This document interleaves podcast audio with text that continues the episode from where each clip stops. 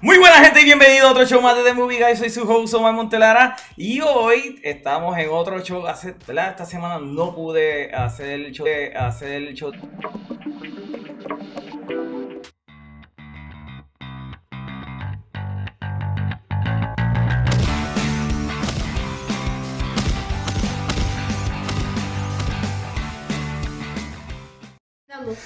Gente y bienvenido a otro show más de The Movie Guys. Soy su host Omar Montelara y hoy estamos en otro show. Hace. Esta semana no pude hacer el show de la semana con John, pero eso vuelve pronto. Así que hoy lo voy a hacer con mis amigos de Geek Dimension y de Issue 42. Jan, saluda a la gente que te está mirando en estos momentos.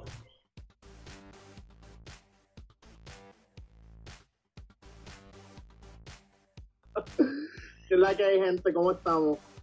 Melanie, eh, saluda a tu público. Hello. Bueno, gente. eh, Jueves, el día que nos toca. Sí, no, hoy es jueves. Eh, ya por lo menos la, la, ¿verdad? la, la cuarentena ha cambiado, ya podemos salir Ha cambiado, no se ha acabado. No, no se ha acabado, pero ha Sí. sido modificada, ya podemos ir a los moles y, ¿verdad? Este, hacer nuestras compras y eso, yo creo que eso es lo que necesitaba el pueblo puertorriqueño. Y obviamente ir a la playa, pero no meterse solamente a hacer ejercicio. Right. Me parece gracioso porque tan pronto salió la, la noticia de que para tu poder ir a Plaza de las Américas iba a haber una aplicación para tu poder separar tus citas e ir al mall y hacer tus compras y eso tan pronto estuvo disponible se, se eh, reservaron todos los espacios. Y una, una cosa que Plaza Las Américas pudo eh, hacer una aplicación, ¿verdad? Para tomar turno, en nada. Y fue más funcional que la del gobierno. Te apuesto que salió mucho más barata. Ok, eso es tema para otro podcast. Sí, para otro podcast que sea de política de Puerto Rico y no de, de noticias de películas. Bueno, gente, nosotros hemos tenido una semana bastante ajetreada con las noticias. Como dije en el último show, ¿verdad? Eh, habíamos tenido un, un periodo donde no salía nada de noticias interesantes, todo eran rumores. Y al fin tenemos noticias buenas y unas cosas que han salido han sido, por ejemplo, trailers. Eh, ayer tuvimos, sí, ayer tuvimos el trailer de la serie de Netflix Dark. Y voy a dejar a Melanie para lo último sobre eso. Así que. Jan, tú que viste el trailer, ¿qué te pareció? Hype. Hype, mano. Eh, Meli cuando, cuando compartió la publicación este de, de Geek Dimension en su, en su perfil, yo le comenté a ella que podríamos decir que Dark es la mejor serie después de Breaking Bad. Yo estoy completamente con esa, ese comentario que tú hiciste. Es la mejor serie de. No, no puedo decir ni siquiera después de Breaking Bad, porque el problema es que Breaking Bad es única, ¿me entiendes? Y a la misma vez Dark también. Y son dos temas completamente distintos, pero en cuestión de lo que es drama de personaje, ya. Dark yo creo que tiene ese, post, eh, ¿cómo es? ese puesto después de Breaking Bad como una de las mejores series que han habido. Um, A, a mí, a mí definitivamente cuando, cuando me recomendaron la serie, yo, pues, qué sé yo, este, pues, pues, no había tanta gente hablando de esa serie. Y, y me empezaron, eh, o sea, fue una persona nada más que me dijo como que, ah, ve esta serie. Y yo como que, ok, déjame verla, déjame darle el try. Y yo me pongo a ver la serie y yo como que, wow. ¿Qué, qué, qué- es esto, mano? Eh, este, ¿por, qué no está, ¿Por qué no hay nadie hablando de esta serie? Esta serie está buenísima. Yo comparto con eso. eh, realmente Dark es de las mejores series que tiene Netflix en estos momentos. Yo creo que es la mejor serie que tiene Netflix. Y lo Uy. más interesante de Dark es lo complejo que es la trama. Y no tan solo que sea compleja, sino que haga sentido. Porque usualmente no todo escritor puede manejarte los conceptos que toca Dark de la misma manera. Y que no se confunda el mismo, que tú no sientas que haya plot holes o que haya inconsistencia en la narrativa. Eh, Dark para mí es perfecta, los personajes son sumamente complejos y la idea de que no es, ¿verdad? Esta idea de que el tiempo es solamente un- una ilusión y que la gente eh, se cree que todo, tú vives de día a día, no, no es que vive de día a día, todo está conectado en un knot, como ellos dicen, ¿verdad? En un tipo de nudo. Y para mí me parece interesante y además que obviamente tiene eh, temática eh, que si mística, hay mucha simbología ahí de religiones misteriosas y cosas así. Eh, para que no saben, eso es un tipo de religiones, Mystery Religion se llaman en inglés, pueden buscarlo.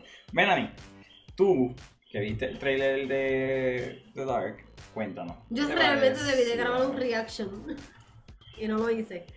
Este, yo estoy súper pompeada. Yo amo la serie, como le comenté a Jan. Es la segunda eh, eh, eh, en el top 5 de, de serie. Después de Breaking Bad. Overall, aunque sean dos series totalmente diferentes, pero el overall es una excelente serie que por más que tú la veas, tú sabes que no te vas a cansar de ella. Inclusive nosotros empezamos a verla otra vez, a ver Dark de nuevo para ponernos al día cuando salga el Season 3. Curiosamente, ¿verdad? Melanie no lo dijo, pero eh, ellos tiraron la fecha de- del Ah, trailer sí, que no.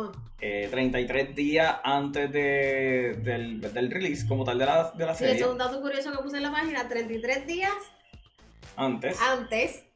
Empieza el 27 de junio del 2020, fecha en la que Jonas nos dice en el segundo season que es la fecha en la que se supone que se acaba el mundo. Y con este Es año, lo mismo.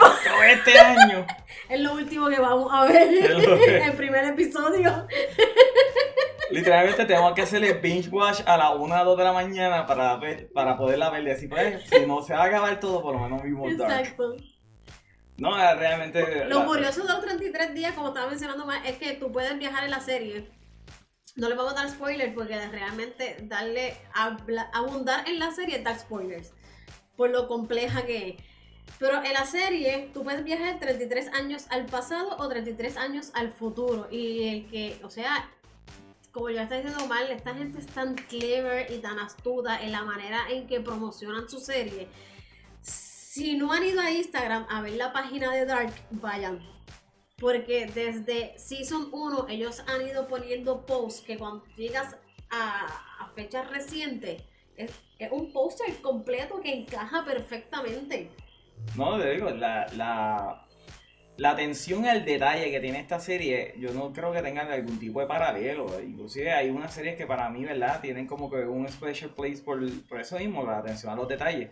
Y yo creo que esta la hace rival tal vez a Futurama, que yo creo que Futurama es la que más tiene easter eggs que se van relacionando unos con otros.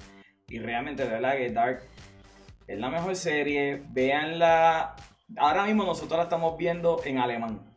Eh, La primera vez la vimos doblada en inglés, ahora la vamos a ver en alemán con subtítulos normal y realmente denle el chance a Dark. Jan, este, dinos acerca de la serie, overall, ¿verdad? Tu experiencia con ella. ¿Sabes algo que a mí me gustó mucho de Dark? Dime. que mientras más tú tratas de buscarle plot hole, porque naturalmente uno, cuando se trata de, de series de time traveling, uno trata, ¿verdad?, de como que darle un sentido para poder ubicarte, ¿verdad?, y diferenciar qué es lo que tú estás viendo. Ajá. Y esto pasa mucho con Dark.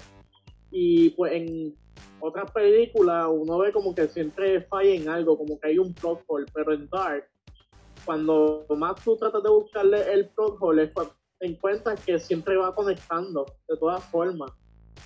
Correcto. Y eso es algo que a mí me encanta de la serie, es como que me pongo a pensar como que, pero ¿y, esto y esto? Y tú te pones a analizar en base a lo que tú has visto en la serie, lo que dicen los personajes, la evidencia, por- ¿verdad? Porque la serie juega mucho con los tiros de cámara, lo que son documentos y cosas así. Y es como que en base a esas cosas que tú vas viendo, tú vas conectando las cosas. Y te, y te dices como que siempre tiene sentido, no hay como que un hole o algo que contradiga esto, lo otro. No, inclusive eh, Melanie compartió en Geek Dimension eh, una comparativa de Dark con la película de Johnny Darko. No, yo no lo, puse en mi página Ah, no lo puse en la No, página personal. A mí realmente Johnny, de Johnny Darko a mí no me gustó cuando yo la vi. Eh, no me pareció groundbreaking para nada. Pero entiendo sí de que Dark toca ciertos temas. Y sí, Referencias. eh, referen- no, no, Básicamente. toca ciertos temas iguales que Johnny Darko. Eh, Donnie. Donnie. Ah, verdad, Donnie. Donnie, Donnie, Donnie, no es Johnny. Johnny. Anyway, Donnie Darko. eh, pero la manera en que la serie le paga tributo a Donnie Darko es increíble. Completamente increíble. con todo eso no estamos diciendo que Dark se está copiando, ¿no? Es que sencillamente a lo mejor el escritor fue inspirado por esa película y le está pagando un poquito de homenaje a ella. That said, nuevamente, yo estoy pompeado con ver el Season 3 de Dark. Melanie, ¿qué tal tú? Súper pompeado. Ya yo quiero que llegue ese fatídico día. ¿Y tú, Jan? Obviamente, mano. De que Finch obligado de cabeza. Tú sabes que yo tenía mucho miedo con el segundo season. ¿Por? ¿Verdad? Sí, yo tenía mucho miedo con el segundo season cuando pusieron al final del primero el futuro post-apocalíptico. Y es porque yo, yo me siento que estoy saturado de post-apocalíptico en toda la serie. Para ese tiempo, ¿verdad? Mm. Estaba Walking Dead todavía en todo su apogeo. Y, ¿ves? Había un par de series que estaban tocando el mismo tema. Y yo como, ay, por favor, no vengan ahora con la tragedia de vivir en un mundo post-apocalíptico. Lo odio. Qué bueno que eso fue como que, ok, existe, vamos otra vez con la historia normal y siguieron. Así que cuando dicen el plot twist ahora de Season 2, yo estoy confiado de que va a hacer sentido. No como que, ah, se van a ir por la línea a lo mejor de otra serie como Flash o Fringe. Yo creo que... Es más, yo puedo decir que desde Fringe, esta serie, yo creo que es la más que me trabaja en cuestión de mente, en cuestión de pensar. Anyway, Dark. ya. Anyway, vamos a seguir con la otra eh, cosa que han salido, hablando, siguiendo hablando de serie. eh, vamos a hablar ahora de los nuevos posters que salieron de Umbrella Academy. Eh, Jan, ¿qué te eh, bueno, sí, Jan, ¿qué te parecieron los posters de Umbrella Academy? Realmente no dicen mucho. O no me parece que dicen mucho, no sé. Este, aún así quiero ver la, la, la segunda temporada porque curiosamente yo leí, yo estaba hablando el otro, este, cuando fuimos a Paguada con Meli cuando, sobre Umbrella Academy, porque allí fue donde yo me compré el paperback. Y ella me dijo como que el season, el season 1 es como que, como que el Fairly apenas el, pa- el paperback es como que se queda corto en lo que vemos en el season 1 como que el season 1 es mucho más completo que lo que tuve en la en el, en el, en el cómic Ujú. so ese me dio curiosidad y como que eh, pues puedo decir como que rara a la vez como que me gusta más la serie que, que el cómic no sé pienso que trabajan los, los, los personajes de mejor manera en, en la serie ¿Y tú, Melanie, qué, tú- qué te parecieron los posters de Umbrella Academy? A mí me pareció, no dice mucho, pero hay algo raro porque si tú te fijas, hay ciertos personajes que no se ven como tú los dejaste en el Season 1. Eh, number 3, que es la que es Rumor, este no se ve por lo poco que la, que, que la vemos bajo la sombrilla. Se ve bien diferente, parece que se va a ver bien diferente a como se veía en Season 1. La ropa se ve diferente. Eh, número 2, que no, se, se me olvidó cómo él se llama, número 2, que es el de los knife, se me olvida el nombre de él. Se ve bien diferente. Kraken. Cra- eh, no, Kraken es number, number 7, que es Ben. ok Ah, No, tú, number 6. tú sabrás más, porque yo de verdad que... Este, la cuestión es que en cuestión de apariencia, eh, el de los Nike que tenía los mommy issues, Ajá, ajá. eh, yo pienso que al viajar, porque en Season 1 nos quedamos con que ellos viajan al pasado. Yo pienso que cuando ellos viajen al pasado va pa- van a cambiar algo y eso va a repercutir en, en el futuro de ellos porque se ven diferentes. Ok. Eso sí, hablando cómics versus serie, este, te la doy que te guste más la serie, pero hay cosas que yo entiendo que la serie trabaja mejor que el cómic, pero hay cosas en el cómic que han hecho mejor que la serie. Espero que en este season 2 de Seance, que es number... eh, ay, Dios mío, se olvidó. ¿Dos? No, ¿Cinco? number 4. Ah, de four. Number 4. en los cómics es mucho más varas de lo que nos están de lo que nos enseñaron en Season 1. Para el que no lo sepa, en Season 1 la que destruye la luna es Vanya, pero en los cómics fue de Seance, número 4.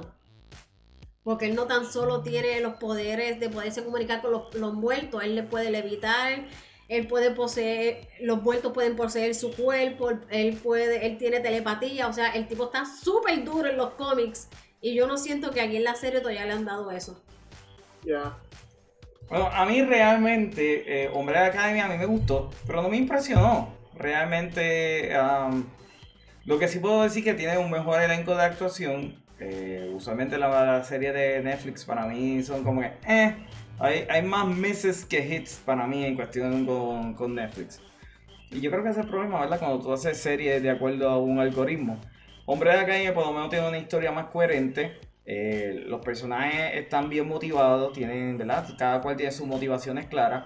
Y creo que le hicieron un buen papel. Eh, no puedo decir que estoy súper emocionado con ver el segundo season, pero pues, no- si no hay más nada en esta cuarentena que ver, que venga que voy a ver Hombre de la Calle Season 2. Está bien, pero... Ay, Como que Ya. el zafacón de contenido. Ah, Yeah, es como que obviamente la voy a ver, voy a hacer un review. todo el mundo sabe que yo hago reviews bastante neutrales. Yo no dejo que, a menos que hagan algo completamente mal, como lo que yo espero que van a hacer ahora con el de Artemis Fowl. Porque, by the way, hubo otro Mm. trailer. Ah, sí. Sí, hubo un trailer de Artemis Fowl que va, ¿verdad? Que ahora va a salir para Disney Plus. Y todavía yo no puedo dige- digerir por dónde se estén yendo con esta película. Así que, nada, cuando salga en Disney Plus, entonces hago el review de ella. No he visto el trailer. Anyway, en las noticias regulares, eh, todo el mundo sabe, ¿verdad? Que una sorpresa de este año fue la película de Sonic, de las poquitas que pudimos ver en el cine, antes de que todo fuese cancelado y cerrado. Y Sonic, ya por fin, Paramount ha dicho que oficialmente va a haber una segunda película. Oh, yeah. Melanie, ¿qué te opinas acerca de que Paramount haya anunciado que va a haber una segunda película? Yo estoy súper pompia. Máxime, mira, yo puse la noticia tan pronto salió en Gita Dimension.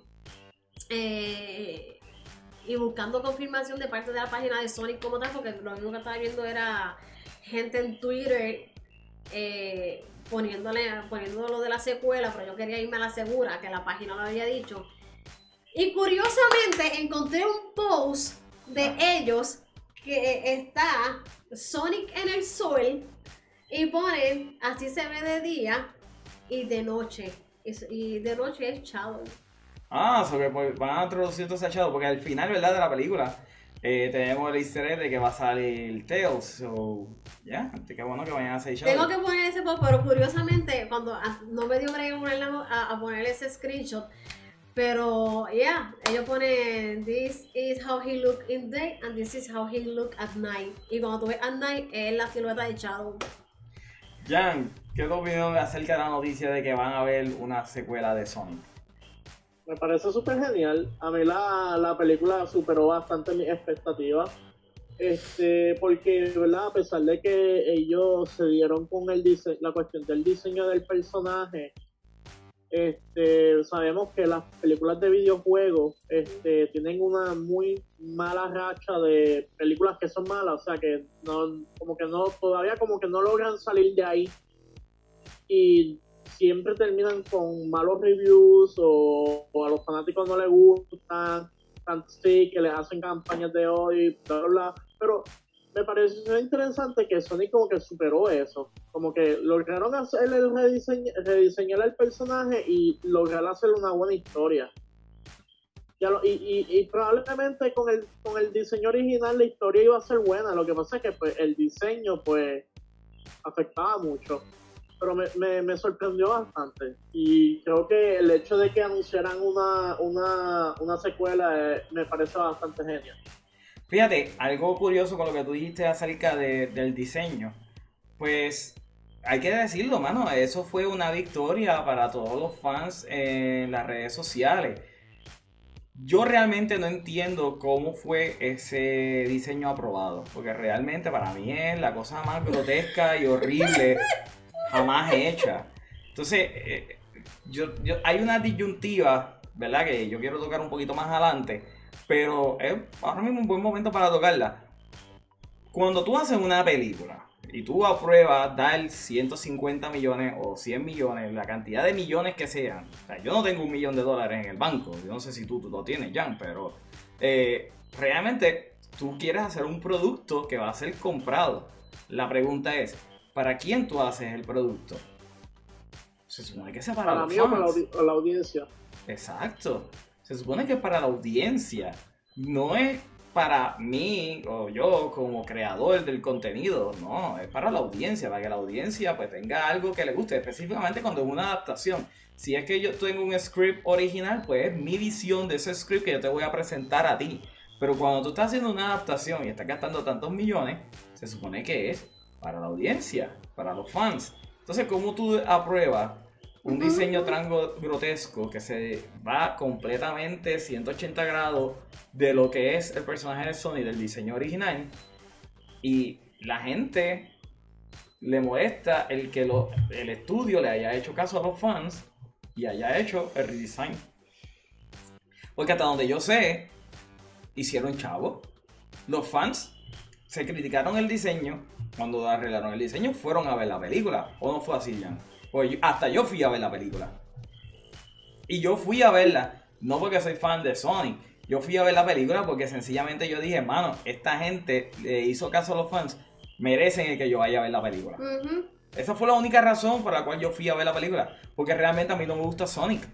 Yo no soy fan de Sonic. Pero hay que aplaudirle eso a, un estudio que haya hecho eso.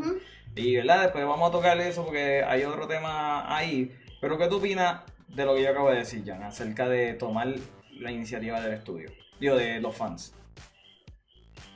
Bueno, me parece, eh, ¿verdad? Este, yo siempre digo que, ¿verdad? Tiene que haber un happy medium, ¿verdad? La parte, ¿verdad? Que ellos entiendan que ellos puedan adaptar, ¿verdad? Dependiendo, de ¿verdad? Los derechos y whatever que tengan del personaje y, y tratar de irse por, por, por ese, el, específicamente hablando de Sonic, con ese diseño extraño que no sé a qué audiencia ellos estaban tratando de apelar, pero es como que en este caso, pues lo que se estaba pidiendo era que el diseño fuera similar al, de los videojuegos, ¿no? Eh, so, y se llegó un happy medium. No sé, a lo que quiero llegar es como que, que hay veces que los fans piden cosas que realmente no son real. No sé si entiende lo que quiero llegar. Eh, ¿Como en qué caso? Bueno, por ejemplo, el, el tú decir que The Last, hacer que The Last Jedi no sea canon es algo bastante irreal porque ya mm, de Exacto, precisamente como eso. eso borrar, de, este, esa trilogía este, que del canon, sacarla del canon, es como que Lamentablemente ya está ahí. Yo personalmente la saqué del canon, pero no voy a, a tuitear un hashtag de que saquen la película del canon. Es como que, mira, es imposible la película de Eso no es real. Y eso no es un happy video. Exacto, eso es real. Um, ahora, mucha gente compara el hacerle caso a, los fans con lo que pasó con Star Wars eh, Episodio 9, donde supuestamente le dieron a fans todo lo que pidieron. Y yo difiero de eso. No sé si tú opinas igualmente, pero yo, yo difiero de eso porque ahí se sintió más J.J. Abrams haciendo lo que él realmente quería hacer a lo que nosotros los fans queríamos eh, ver en la película. Porque para nosotros ya era tarde. Ya todo se fue por el, por el drenaje una vez que Luke Skywalker murió. Ya, Melanie, ¿qué tú opinas acerca del tema? No, es verdad, hay cosas que pues eh, son irreales para los fans, ejemplo, de, los de Star Wars, decirle que, ah, no, el del cano y, y, y, y, pero realmente hay cosas que, por ejemplo, lo de Sony, el estudio vio de que, mira, si a los fans no les gusta, imagínate a alguien secular. Así mismo es, para quién rayo es. Si a los fans no les gusta el diseño, una persona que no sepa del personaje como tal, debe encontrar esto una porquería. Una aberración. No va a entender de lo que está viendo. en cuestión de cosas así, de, rediseñar ciertas cosas, si sale un primer trailer o cambiar X o Y cosas, encuentro que si los estudios analizan de, de qué sería lo mejor para que la película tenga éxito sin ser full retard, pues yo no, no encuentro que está bien yo creo que eso es lo importante también de, de ¿verdad? Esta gente que están allá arriba, los altos ejecutivos, como yo les digo, que ellos tienen como que estudiar un salud. Gracias, gracias, gracias. ellos tienen, ellos tienen que, que analizar y conocer a su audiencia. O sea, tienen que familiarizarse con la audiencia para las que ellos están produciendo contenido. Y por eso es que hay veces que cuando toman decisiones como Justice League, ¿verdad? Eh, ¿verdad? Que ha sido un tema bastante redundante. Toman decisiones con esas películas y lo que te cuestiones como que en qué rayos están pensando estas personas? Ustedes no conocen su audiencia para nada. O sea, la- las decisiones que ustedes están tomando es como que no tienen sentido. Y pensando desde un punto de vista, ¿verdad? Como, como, como si fuera un negocio, porque, bueno, el entretenimiento es un negocio. Es como que uno analiza desde ese punto de vista y tú dices, pero es como que, pero también estás perdiendo chavo, vas a perder chavo. Así y no sé es. si es porque, obviamente, nosotros somos los fanáticos, o nosotros tenemos una idea de qué es lo que nos gustaría ver, pero es como que esta gente se va por otra tangente que no tiene nada de sentido.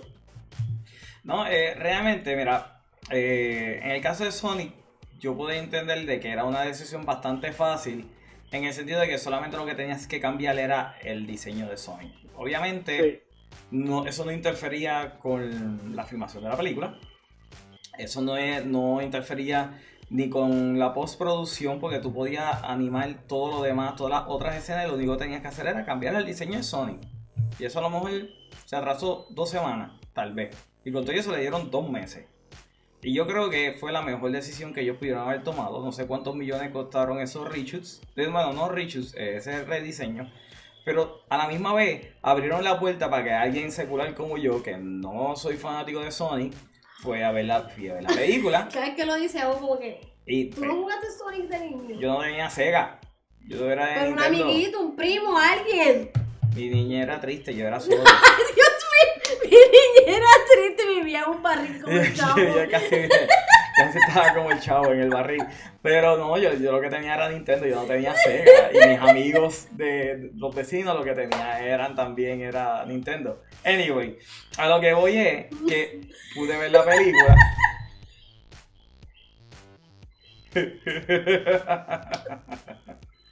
A lo que voy es que pude ver la película y que la pude disfrutar. Y sé que obviamente el, eh, esto de que Sony esté en el mundo real, bla, bla, bla, fine, no me molestó para nada, al contrario. Y la, la, la encontré enjoyable, me encantó ver a Jim Carrey having fun. E- Ese final de Jim Carrey, calvo, con el fucking bigote, la panza, fue Yo, exquisito. yo me iba a perder eso solamente por el redesign, digo, por el diseño de original. La cosa esa La fea. cosa horrible esa. Porque yo dije, ah, esta película va a ser una porquería, yo ni siquiera le voy a dar el chance, pero cuando vi que ellos le pusieron el cariñito adicional de por lo menos enseñándola a Sony el rediseño, eso Que eso es algo que, antes de ir a los comentarios, que yo le estaba hablando con Omar porque vuelve el director, vuelven los escritores, vuelven los productores de la 1. Y aunque sé que pues un equipo de artistas nuevos puede hacer el diseño de la próxima película, pero es como que bien...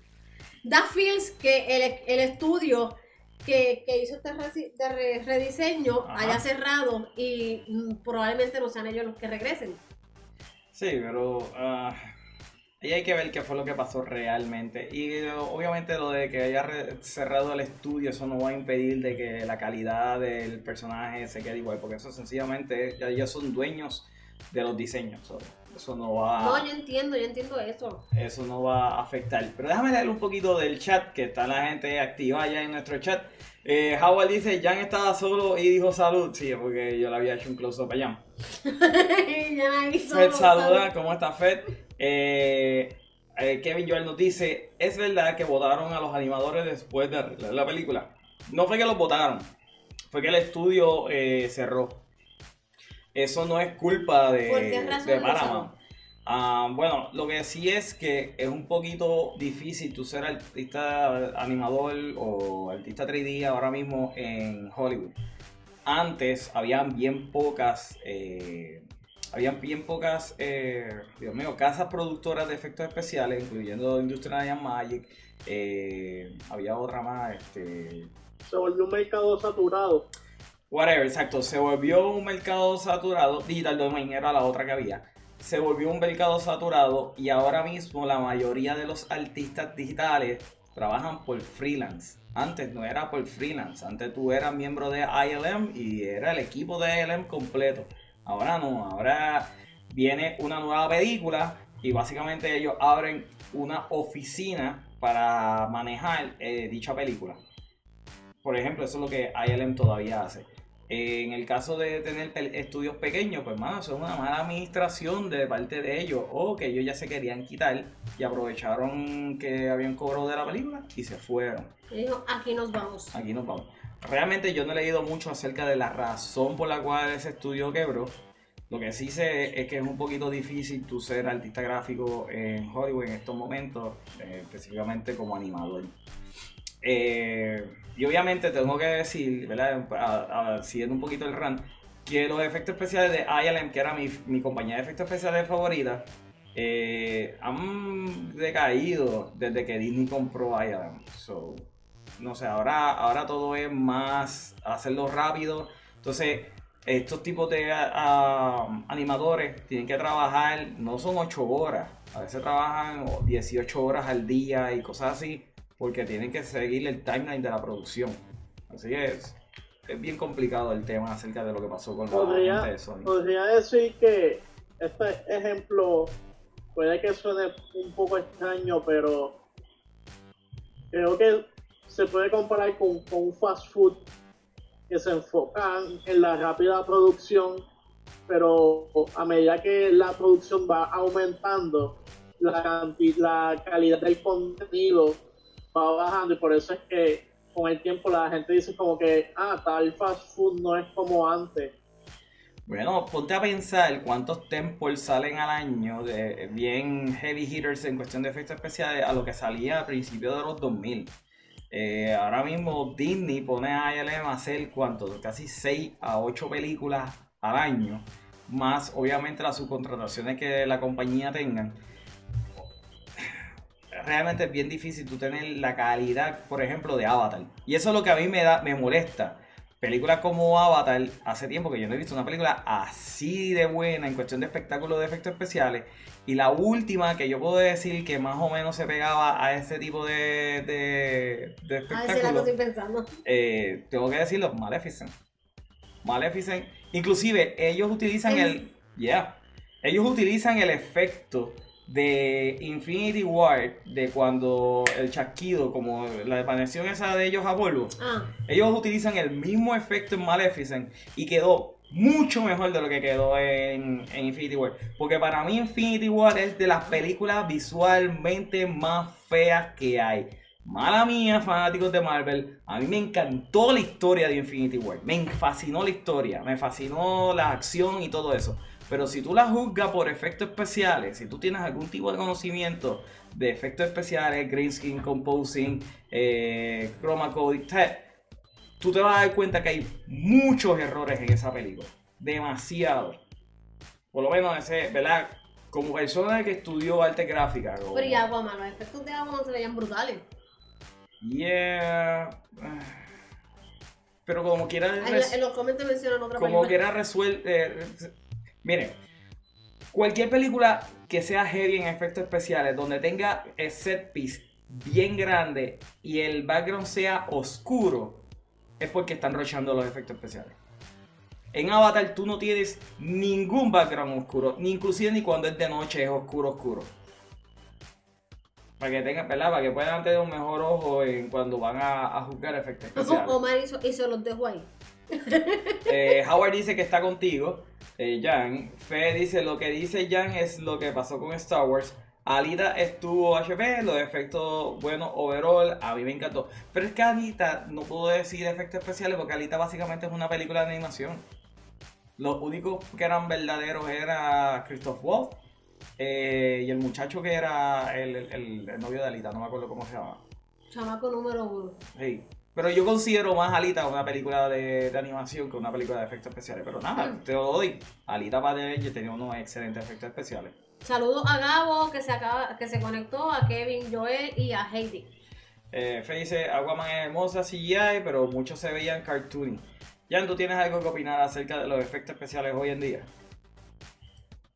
Eh, específicamente de Infinity War, hay escenas que el green screen se ve o sea, la, el porte se ve. Cada mira, los dos personajes que más se le nota el green screen es a Peter Parker y a Peter Quill. En el pelo, Dios En el pelo. En el pelo.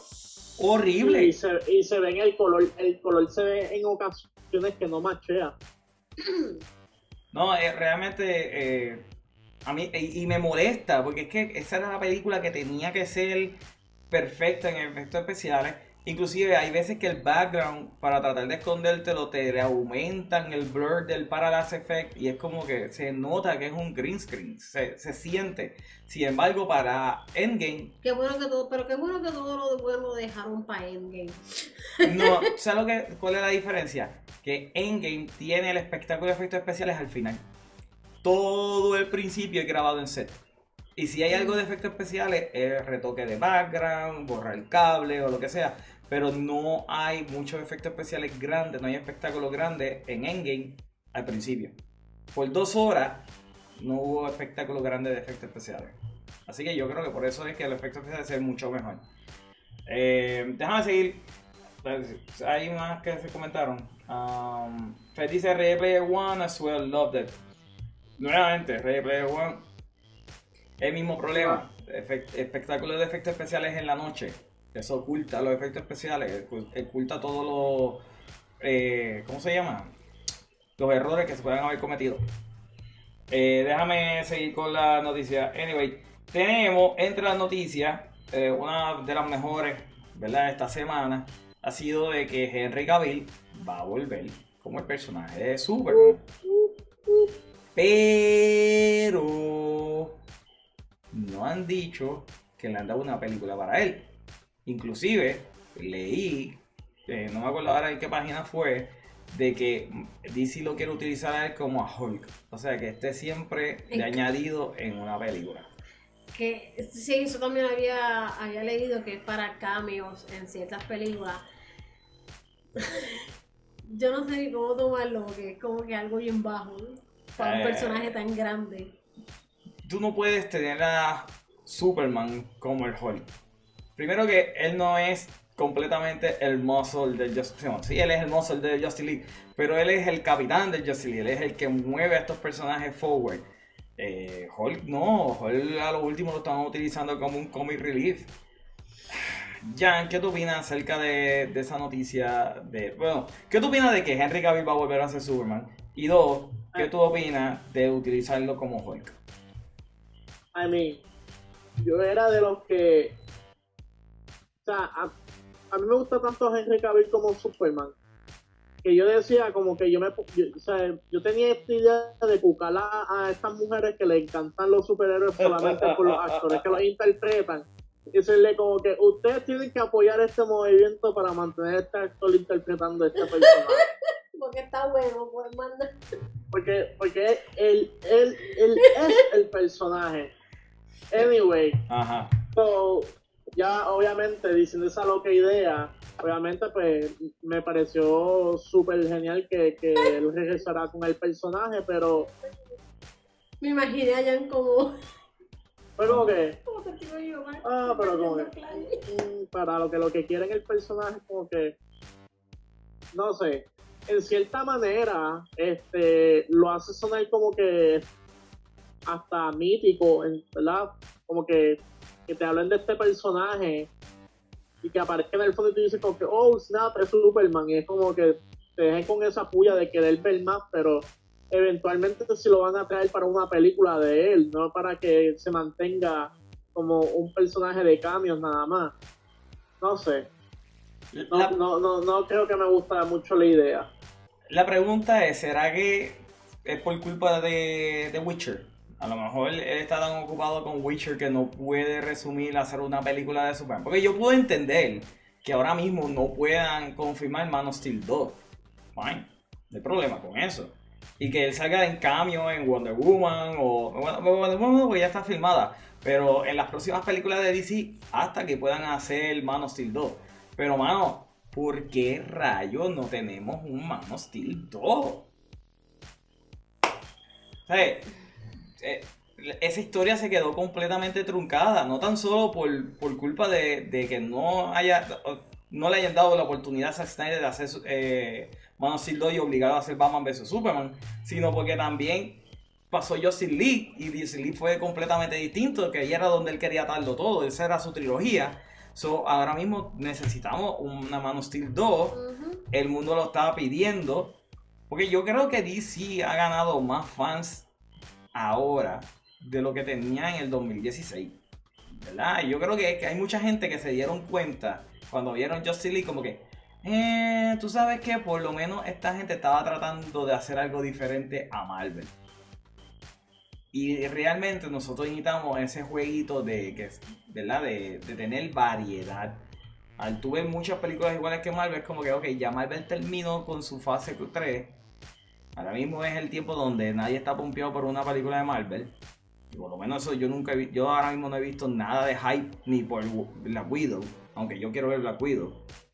Pues yo creo que ahora es el momento de revivir el DC Universe, de seguir esa historia. Y el que hayan aprobado el Snyder Cut, muy probable que TNT quiere volver a ese universo. ¿Qué tú opinas, Melanie? Yo dije lo que opinaba. eh, yo encuentro que, que si lo van a utilizar para cambio es una falta de respeto para el personaje. Mira, voy a leer un comentario que puso Fed. Ajá. Y es que una guerra que siempre hemos tenido. Dilo, dilo. Fed escribe. Cavill is back and many never believe me. I agree que se merece su propia película o dos más para hacer una trilogía. Pero si es que saldrá en Wonder Woman 3 y o Shazam 3, pues ok, as long que sus escenas sean importantes como Tony en Civil War. Eh, el que haya regresado a hacer cambio todavía no es como que haya regresado Superman al DCU. Bueno, Iron Man en lo- la fase 3 lo único que hizo fueron cambios realmente. No tuvo Iron Man 4. Él dijo, espérate, él dijo que no hace, él dijo no hace mucho que puede filmar una película al año y Witcher también. No sé si sea por Witcher. Man of Steel 2 es- estoy seguro que viene, solo que aún no la han anunciado. Maybe después de que salga el Snyder Code en HBO. Yo también en eso de Snyder Code y respecto a Man of Steel, como yo les había mencionado los otros días, yo entiendo que se van a aguantar un poco a ver cómo funciona el, El Snyder el Cut. Snyder Cut. Mi, mi pensar es este. ATT, antes de todo este revolú que creó con el Justin Lee y toda esta madre con Whedon, este, y lo que le hicieron a Zack Snyder, que cambiaron pues el CEO y toda esa mierda, no va a querer volver a cometer los mismos errores para fallar. Porque deciden tirarle el, el, el Snack Snyder Justin Lee, obviamente, aparte de dinero, pues los fans lo están pidiendo y se dieron cuenta que pues películas como el Joker funcionan. Porque Ajá. ahora mismo es el momento en que la gente parece que ya se está agota, se está cansando de ver lo mismo. A, enti- a nosotros nos gusta Marvel, pero siempre tener que ver lo mismo en todas las películas es cansón. Y, los, y ellos parece que se han dado cuenta que la gente se está cansando de ver, de que se han dado cuenta de que la gente ya se está cansando de siempre ver lo mismo y no algo diferente. Y se dieron cuenta que el Joker funcionó, que aunque Harley Quinn fue prácticamente un fiasco en el box office, mucha gente alabó sus escenas violentas y que le funcionan. Y yo pienso que pues ellos van a detener esto un poco. Sí, van a anunciar que Henry Cavill va a hacer cambio en X o Y película, pero no va a haber una película full de Superman hasta ver cómo funciona el, el, el Zack Snyder Justin Lee y pues maybe por ahí seguir con la visión de Zack Snyder. Aunque Zack Snyder no esté involucrado, seguir con la visión que él tenía. Ok. ¿Y tú, Jan, tienes algo más que decir acerca de eso? A mí me parece que la, la, la mejor manera de explicarle esto es como que a mí, eh, ¿verdad? La, aquí la persona que ame la pizza, yo creo que si tú le das un supply de un año de pizza a esa persona, va a llegar un momento que se va a hartar y va a querer comer otra cosa. Lo mismo pasa con, con, con, con el entretenimiento, gente. Este, es bien importante la variedad porque si tú, si tú te, si tú te, te hartas, te saturas de un, de un mismo tipo de contenido, lo que va a hacer es que el, el fin y al cabo el género va a escocotarse, se va a morir. Aquí Fer nos dice que tenemos que empezar con el hashtag Give us Man of Steel 2. Básicamente vamos a tener que volver otra vez a lo mismo. Eh, anyway, en otra noticia, eh, sabes que Jan, después de que um, ATT confirmó, o mejor dicho, dio el visto bueno para hacer el Snyder Cut de, de Justice League, los fans lo primero que hicieron fue, ah, pues entonces denos el Ayer Cut. Y David Ayer se ha mantenido bastante eh, vocal, algo bien raro porque David Ayer básicamente estuvo eh, bien callado después de lo que pasó con su película. Nunca le tiró la mala Warner Brothers, él jugó el juego de, estudio. Así que, pues, he, took one for the team, básicamente. Y entonces dice que su versión de, de Suicide Squad ataba directamente con Justice League. Y yo lo puedo creer porque si tú te das cuenta, Justice, eh, Suicide Squad ataba directamente con Batman vs Superman. Eh, Jan, ¿qué tú opinas acerca de esas expresiones de David?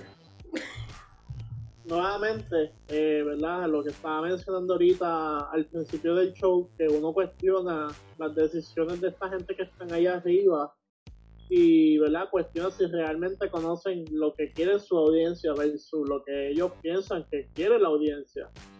Y es como que, ¿por qué tú portarías algo como eso?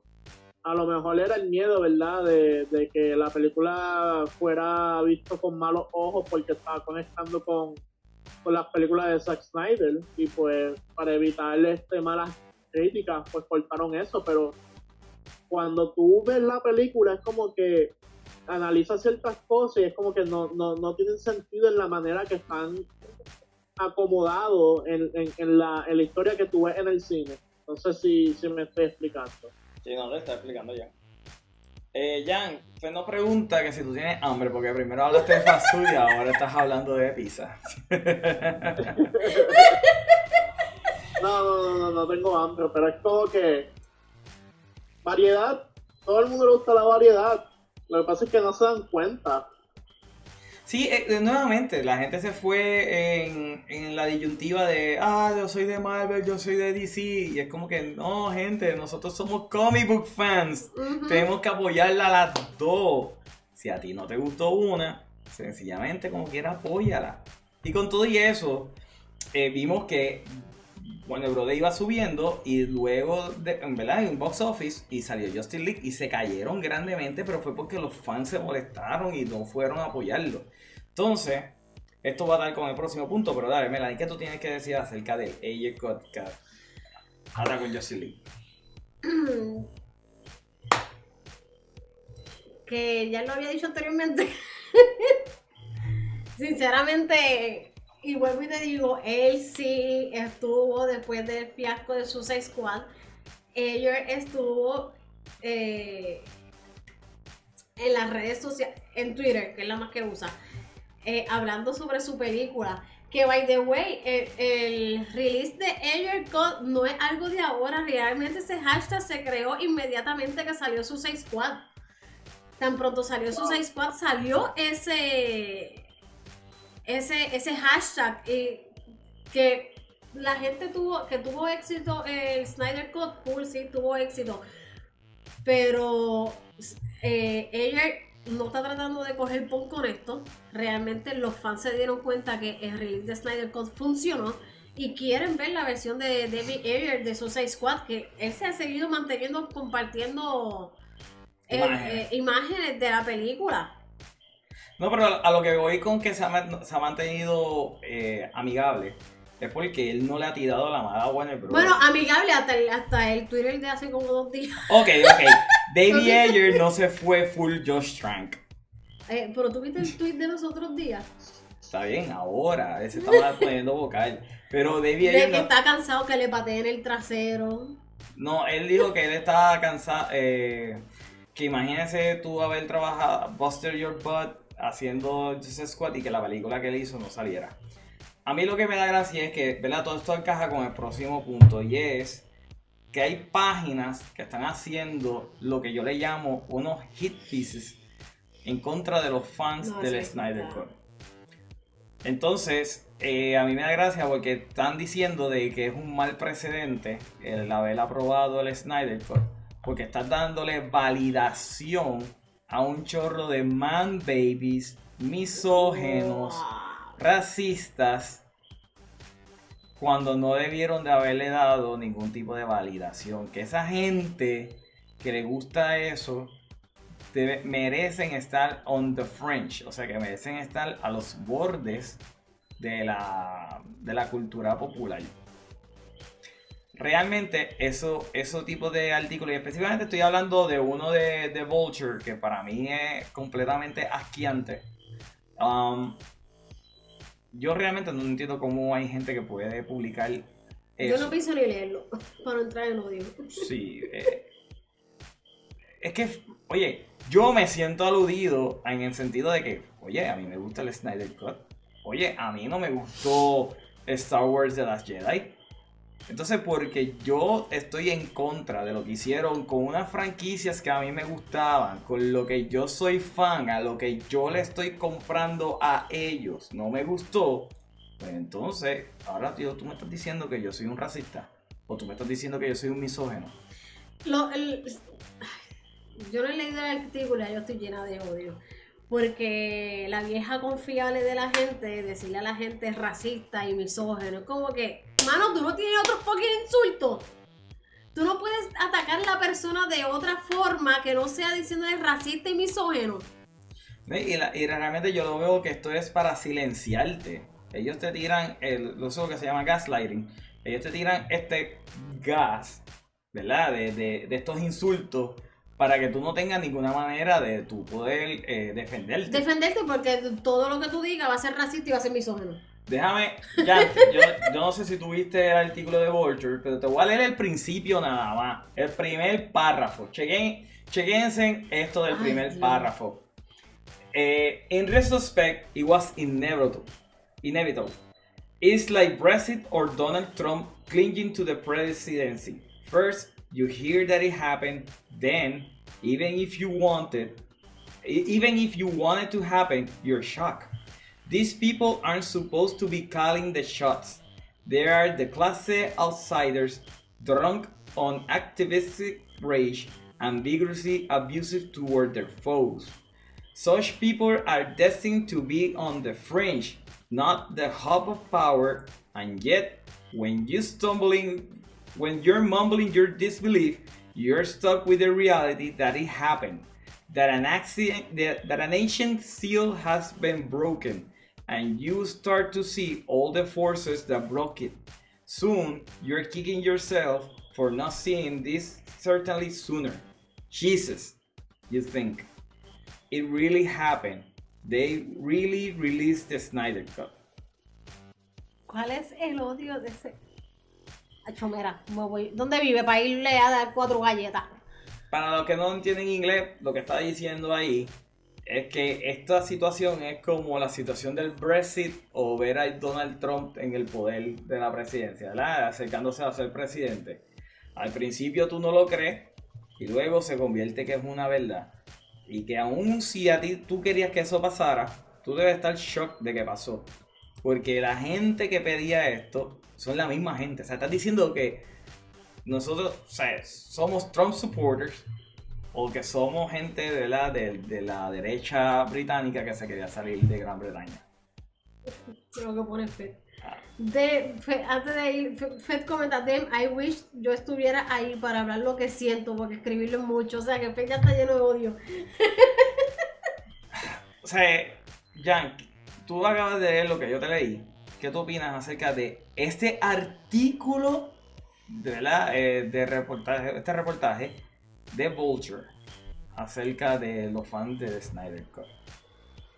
Sin duda alguna, este, tengo que decir, mano, que en la manera que los medios de comunicaciones han evolucionado y se han adaptado al uso de las redes sociales, una cosa para pelo, mano, da miedo esta gente sabe lo que están haciendo. Punto. Eso es.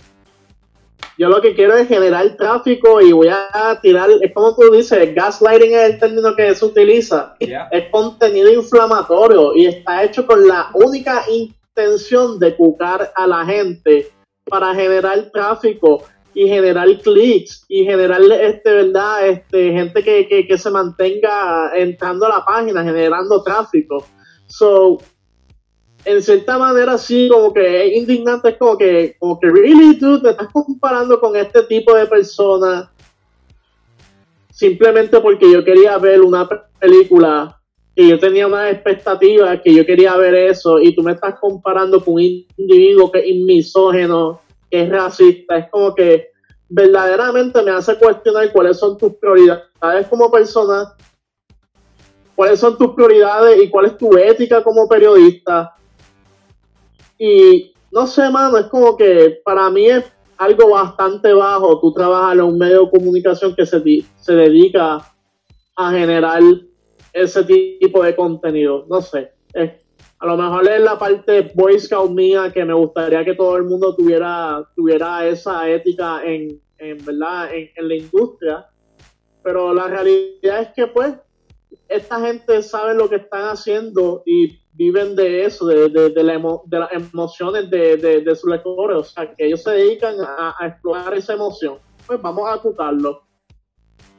Eh, el artículo, para, para, que tú veas cuál es el título del, artículo, dice, el artículo se llama What Had the Snyder Cut Released? So, básicamente ellos están comparando esto como si hubiesen sacado a una bestia del apocalipsis, porque inclusive dice, An ancient seal is broken. Wow. Mira. ¿Cómo ese suspiro? Porque lo que pasa es que ahora nosotros, ¿verdad? Vivimos en una vida de cancel culture. O sea, eh, a todo el mundo quieren cancelarle eh, los canales en YouTube. En... Así que uno tiene que ser bien, bien cuidadoso con las cosas que dice. Pero recientemente, ya no sé si tú también lo viste, eh, creo que fue Comic Book Resources o comicbook.com, uno de los dos, no me acuerdo ahora cuál fue. Yo creo que fue Comic Book Resources. Que tiraron el día de Memorial Day un artículo diciendo que Capitán América no hizo un sacrificio cuando él se convirtió en, Capitán América. Steve Rogers no hizo un sacrificio, que todo fue hecho de una manera eh, selfish, que él fue selfish y que él lo que quería era ser eh, bonito. So, básicamente está diciendo que la película eh, valora la, lo artificial de tu convertirte en un ser casi perfecto como Capitán América. En Memorial Day. Lo bueno es que el artículo salió cuando? ¿Cuál? ¿El de Capitán América o el, de, el de Vulture? El, 21. El 21 salió. Nadie en Twitter le ha hecho caso. Pero ya está cogiendo un poquito de atracción porque vi un par de videos que también están hablando de eso. A mí realmente me revolca el estómago ver que la prensa legit, ¿verdad? La, prensa eh, eh, legit nuevamente, eh, esté haciendo este tipo de comentarios. Y específicamente que esté atacando fans. Porque nosotros somos fans de unas franquicias. Esto no tiene nada que ver con política. Y inclusive... Eh, es, como lo mezcla. Es como que tú puedes mezclar cosas Politizar el asunto. Exacto, politizar el entretenimiento de de gente que lo que va a hacer es cosas sanas al cine a ver una puntera película. Yeah. Dame. Sigue hablando de Jam porque estoy buscando otra parte del artículo. Ok, mira, mira esta parte. Dice que los backers, o sea, que la gente que apoya el movimiento.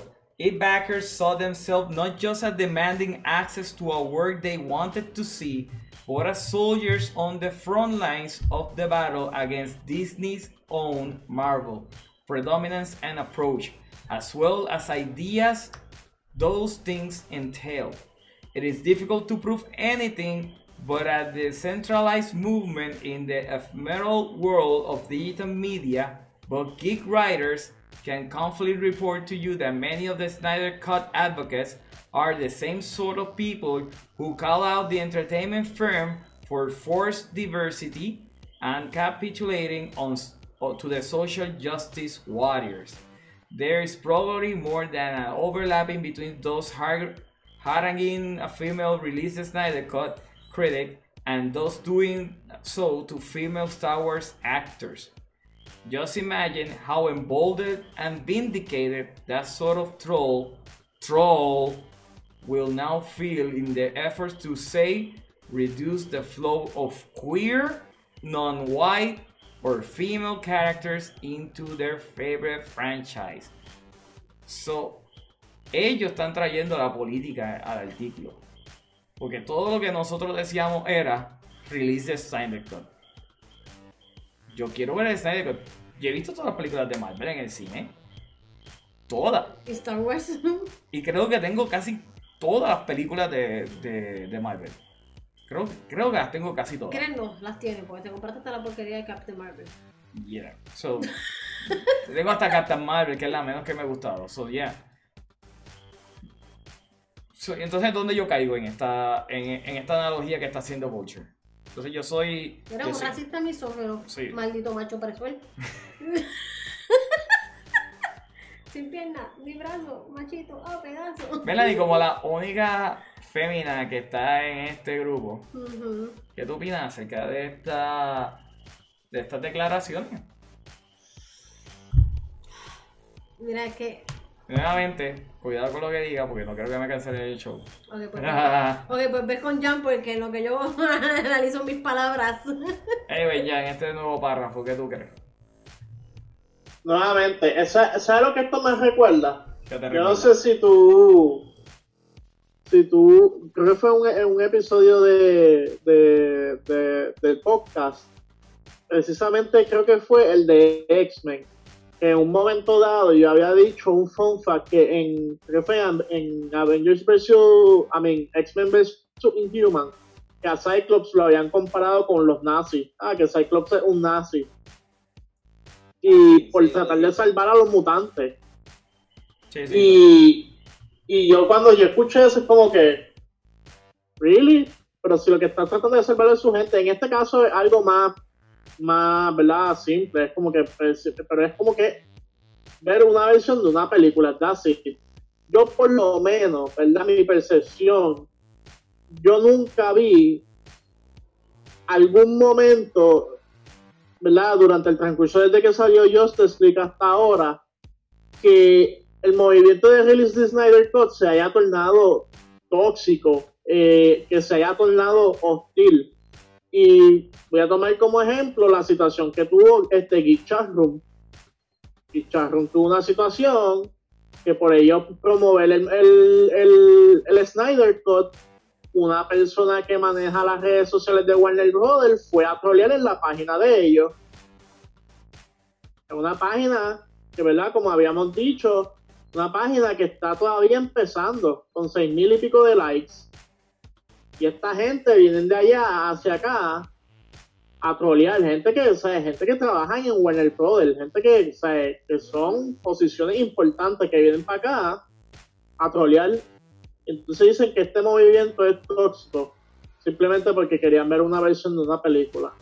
No a tal punto eso, de que lo somos estás comparando con, con Eso. personas racistas que son, o que son misógenas o que son homofóbicos. Es como que trolls. So, básicamente, ellos están diciendo que Ah. nosotros somos un chorro de Kyles y de Karens, básicamente. ¿De qué? De Kyles y Karen.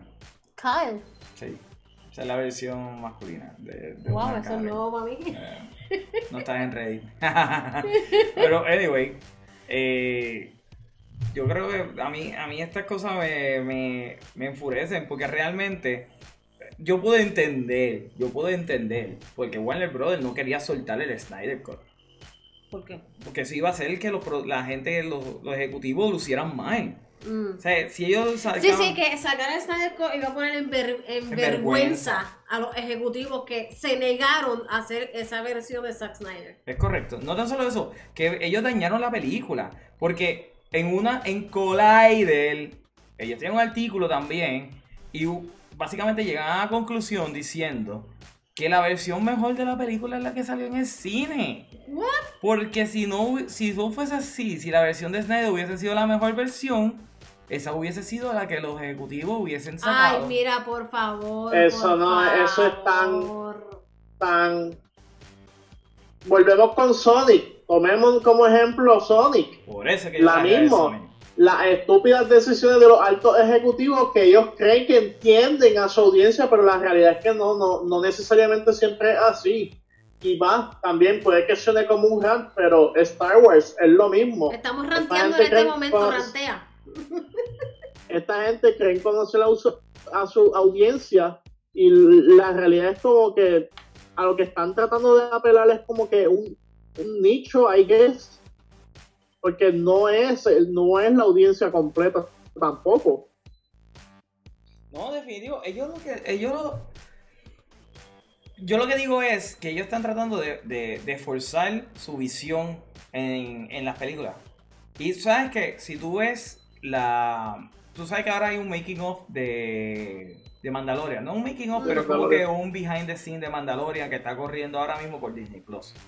Es más bien como que ellos todos sentados en una mesa redonda Hablando. hablando y compartiendo la experiencia de cada uno de los directores en la en la producción de la película, de la serie. Pero algo que a mí me llamó la atención fue que Carl Weathers, que para los que no saben, Carl Weathers es el que hace el jefe de los. Ay Dios, de los Bounty Hunters, el que da los trabajos a Mando. El negrito. El personaje que da el trabajo a Mando. Ay, Dios. Carl Weathers le dijo, él dijo, yo quería trabajar contigo. Eso de diciéndoselo a John Favreau. Ah. Yo quería trabajar contigo. Sea, definitivamente tú me llamaste y yo te dije que sí, pero con todo eso yo te pedí que me dieras el script. Y, en eso de todo en el documento él dice, la razón por la cual yo te pedí el script es que yo como actor tengo que leerlo para saber si tú estás tratando de proyectar algún tipo de visión o agenda en, esta, en este script, porque entonces yo voy a ser tu mouthpiece. Sea, Carl dijo eso, out of the blue, en, el, en ese documental. Así ¿Tú que sabes que lo más hermoso, perdón que te interrumpa, un ese- actor que está dentro, una leyenda de Hollywood. lo más eso. hermoso de ese documental es que Kathleen Kennedy siempre está en the background. Y básicamente cuando Catherine Kennedy está en, en el show como tal, que es uno, un episodio, porque no sé si sacaron otro adicional, eh, casi nadie le habla a Catherine Kennedy. Ella se metía en las preguntas que le estaban haciendo a otras personas que estaban eh, entrevistando. Y al punto era como obviamente es la jefa, pues la dejaron ahí. Y yo creo que hay una persona que ni siquiera habló en todo ese... Realmente, eh, eh, que no haya visto ese behind the scenes documental, whatever, lo que sea, eh, tienen que verlo porque está realmente bueno y como toda esta gente, o sea, en Star Wars. ama Star Wars, o sea, y la experiencia, la, la menos que... A mí me encanta Bryce Dallas Howard, a mí me encanta esa mujer, y sé que Fed ya mismo va a comentar que él la ama y ese es su jeva, aunque ella no lo sepa. Este, cuando ella comparte la experiencia de que ella estaba sentada en la misma mesa con, con, George con Lucas. George Lucas y toda la madre y que ella desde chamaquita veía Star Wars, o sea, tú ves que todo, cada uno de los directores que Ah, cogieron de verdad, de verdad, de verdad. No con toda la madre. Ella No, estaba. no. Papi, ella estaba. Bryce Howard estaba con George Lucas sentada en una mesa y estaba con Kurosawa. Para los que no saben quién es Kurosawa, Kurosawa es un director japonés que básicamente George Lucas se copió un montón de cosas de él para la primera película de Star Wars. Así que ella estaba eh, Con realeza. con realeza. Pero a lo que voy que, que te das cuenta que todas estas personas, cuando tú ves ese documental, el amor que cada uno tiene por Star Wars y que no tratan de llevar ninguna agenda a, a la serie. Anyway, ¿verdad? Pero sí, tienes toda la razón, pero no me quiero desviar. Tenemos, tenemos que hacer un solo episodio de esto, te lo he dicho, tenemos que hacer un episodio solo No de me de eso. A, lo que voy, a lo que yo quería llegar era de que esta Que gente unos diciendo que los fanáticos de Star Wars, digo, los fanáticos de Snyder, son las películas, son las personas que están politizando eh, estas películas. Realmente no, son las personas que literalmente no están politizando porque los que están politizando son los mismos estudios. Ellos lo que están diciendo es dejen de politizar el estudio. Y no son todos personas, las personas eh, allegadas al, al Snyder al, al movimiento. Evidentemente el que escribe este artículo no sabe un divido de nada y está... Ay, mira, ese tipo es Jul- eh, Pedro Julio Serrano de Estados Unidos. No. Que todo lo ofende, todo le molesta. Ah, Yo creo que me van a cancelar. Cancel de movie guy. Trending. Omar, la comunidad odia a Pedro, a Pedro Julio. Nosotros amamos la comunidad, pero la comunidad odia a Pedro Julio. Eh, déjame ver. um, dice Fed. Eh, damn, I wish. Ah, sí, lo que tú dijiste, que él quería estar aquí con nosotros para estar escribiendo. Eh, Fed también nos dice: What? Se sacrificó y murió en su primera película. ¿Qué más sacrificio viene? Estaba hablando de Capitán América. Um, yeah, so. Fed pregunta, dice, that's it, who's that? Ah, sí. Ahorita Ah. el link. Yo quisiera un episodio, un episodio de, como ustedes, que hubiese hecho episodio 8 y 9 al menos. Tenemos que hacer eso. Tenemos que invitar a Fed también para, para el podcast. Anyway, Jan, cuéntame, ¿qué tú crees de todo esto?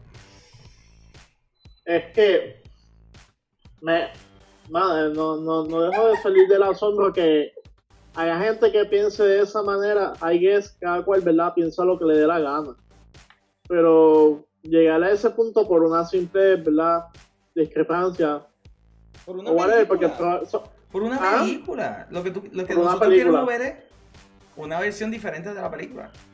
No queremos que saquen a Wonder Woman. Que, y Eh. que eso es estúpido porque el personaje, o sea, DC tiene el decir que son misógenos y toda esta madre es tan fucking stupid porque todas las mujeres de DC Comics son mujeres fuertes, son mujeres independientes y la gente y los hombres aman ese tipo de mujer. No tan solo en cómics, en vida real las mujeres aman el tipo de mujer que es fuerte, independiente, que se puede defender sola. Y muchos fans del Snyder Cut querían ver más escenas de Amy Adams.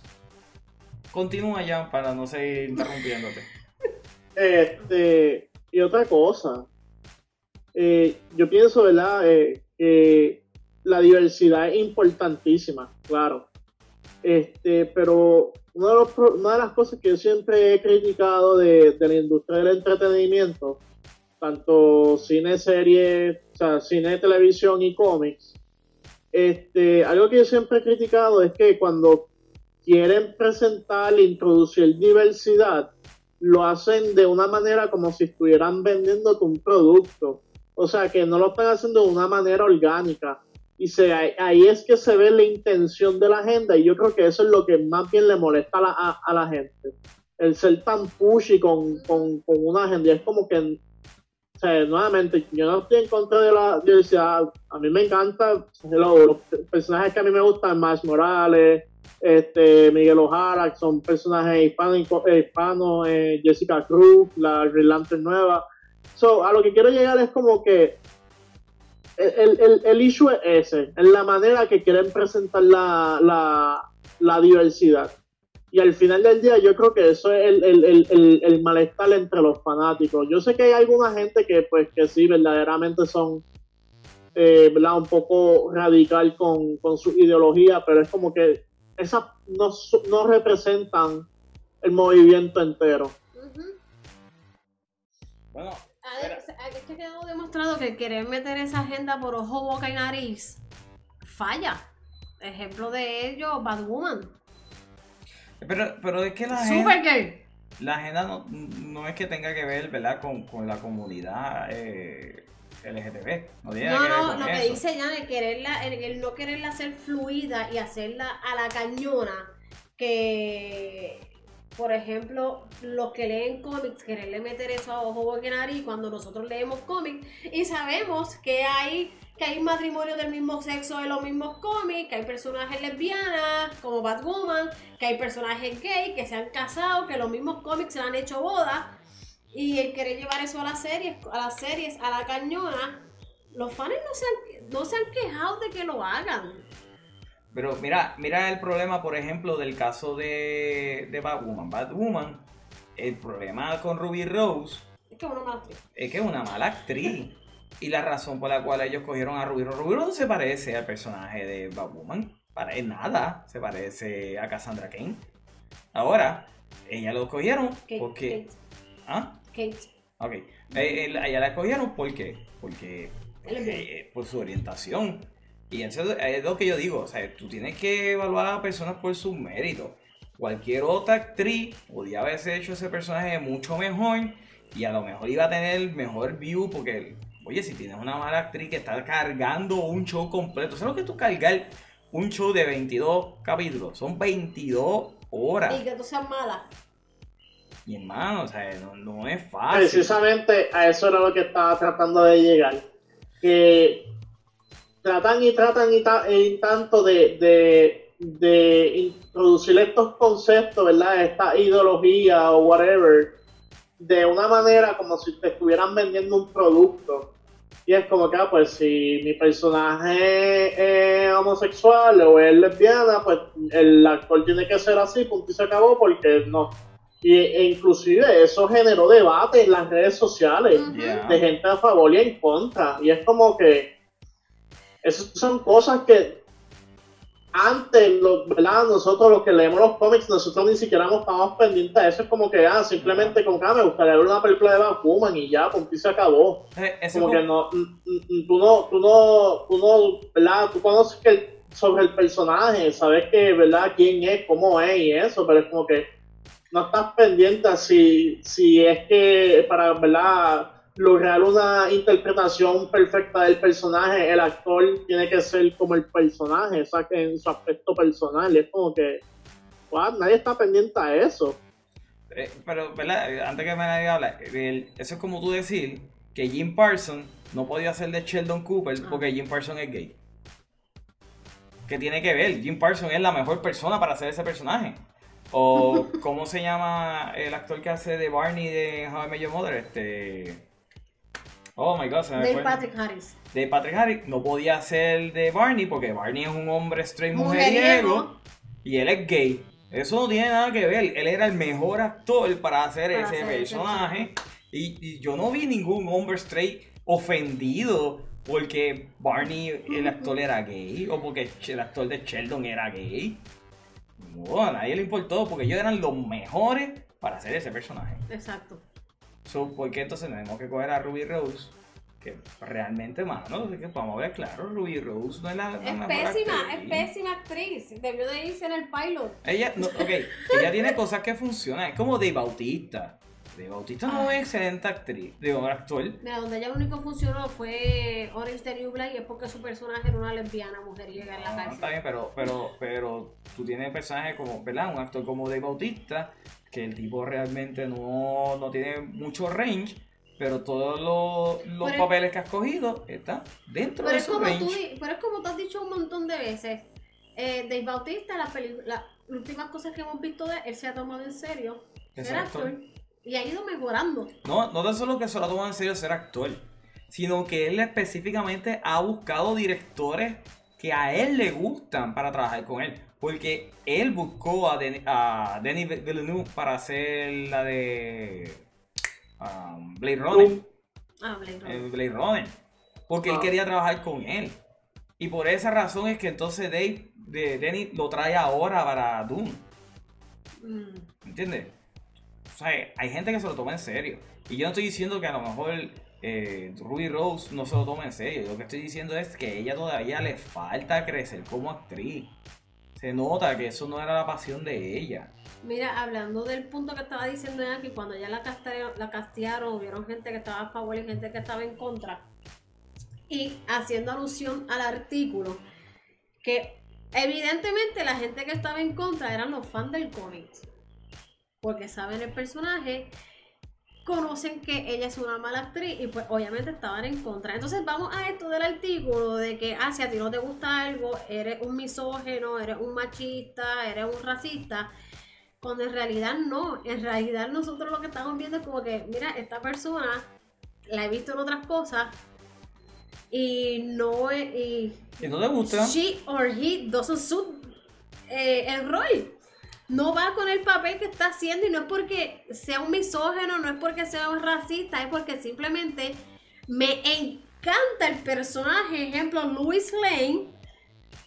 Y no estoy diciendo nada de miada, pero vamos a poner que pongan a Louis Lane que sea una asiática. Y tú digas, mira, no. O pongan a Ruby Rose a hacer de Louis Lane que sea una mala actriz y tú digas, mira, no, no me gusta, pero no es porque yo sea una misógena, es que simplemente yo sé cómo es el personaje, yo amo el personaje como es, y sé que lo que voy a ver en pantalla va a tirar por el piso el personaje que yo tanto amo de los cómics. Entonces te tiras rápido con el ataque este de que no, tú eres un misógeno. Que un gaslight. Como que no, que fue lo mismo que pasó de que le dijeron racista a todo el mundo que le gustó, que, que lo de Michael B. Jordan. Ah, sí, de Michael B. Jordan cuando lo castearon como... Eh, y Michael B. Jordan es un actor que yo no conozco gente, persona, y si aparece, avíseme para ir a entrar a la galleta. ¿Qué diga que Michael B. Jordan es un mal actor y que no le gusta? No, Michael B. Jordan es un Porque Michael B. actor. Jordan es un excelente actor. Pero fue un mal cast para Human Torch. Igual que Chris Evans. Y que eres di- y para Igual ese que Chris que- Evans. Chris Evans fue un mal, una- un mal casting para ese papel también. Y para ese tiempo, ¿qué fue lo que dijeron? Ah, pues son racistas. Porque si no te gusta Michael B. Jordan como Human Torch, es porque tú eres un racista. ¿Qué tú opinas, Jan? A eso, a eso también hay que añadirle, ¿verdad? El, el mob mentality eh, con el cancel culture, este, ¿verdad? Porque la gente como que se identifica con el pensar de otro, I guess, y pues por alguna razón dice, pues si esto lo están haciendo, vamos a hacerlo. Y precisamente así, en cierta manera así es como func- funcionó el, movimiento del Snyder Cut, ¿verdad? Pero hay que ver cuáles son las intenciones detrás de esos movimientos y nuevamente eh, volviendo a ver la manera en que se, se crea contenido ahora ¿verdad? en esta era de las redes sociales hay veces que estos movimientos no son pura casualidad que surgen. O sea ellos tienen agentes o personas que se mueven a través de las redes sociales que se dedican a generar ese ruido y, generar esa discordia entre fanáticos o- porque esto no solamente funciona para el aspecto político también para la parte de las redes sociales Ellos tienen sus personas adentro que se dedican a eso a, a generar discordia Lo mismo está diciendo Para- Fed, que si saben si este artículo lo mandó a escribir alguien o varias personas de Warner Brothers, quienes se verán súper mal cuando salga el Snyder Cut. Eso puede ser una posibilidad. Fíjate, no había. Lo que pasa es que yo no... Ahora que Jennifer lo menciona, pues no, no yo pensaba en eso. Vamos, todo el mundo sabe que eso existe. Mm. Lo que pasa es que yo no quiero caer en la, en, en la disyuntiva esta de los chills. ¿Verdad? Los chills son todas estas personas que le hacen pandering a, a una compañía en específico. Ah, ok. ¿Me entiendes? Como por ejemplo, hay mucha gente que dice que, por ejemplo, John Campion y que es un shield de, De Barbie. de Disney. Ah, de Disney. Y yo no creo eso. John Camp yo sigo a John Campion mucho tiempo y el tipo le ha tirado a muchas películas de Disney, pero lo invitan. Lo invitan ¿por qué? Porque él es un influencer. Y hay una diferencia entre ser un influencer y ser un chill. Um, pero nada, Jan, continúa.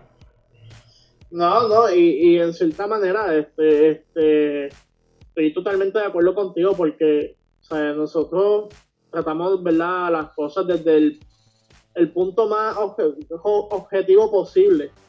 Por lo menos, ¿verdad?, a mí, a mí siempre me ha interesado eso, eh, ¿verdad?, ver la- las formas de una, eh, las cosas, perdón, de, de una forma más, más objetiva y no ser bias. Y es por eso cuando siempre me dicen como que, ah, Marvel o DC, es como que, ¿por qué no los dos?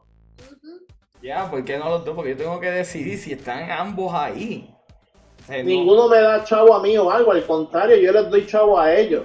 es como que, no, mano. Tú puedes tener tu preferencia. Eso no quiere, eso no le quita puntos al otro. Por ejemplo, vamos a hablar de consola de videojuegos. Ahí yo soy partidario de que me gusta todo lo que hace Xbox. Pero eso no quiere decir que God of War no es uno de los mejores juegos que yo he jugado en toda mi vida. El último God of War. Entonces yo le voy a tirar, voy a hacer así como que, ah, no puedo, no, no puedo darle ese punto a Sony porque, ah, yo soy del bando de Xbox. Eso no es así. Tengo las dos consolas, tengo una preferencia. Pero eso no quiere decir que le quitar puntos a la otra. Exacto.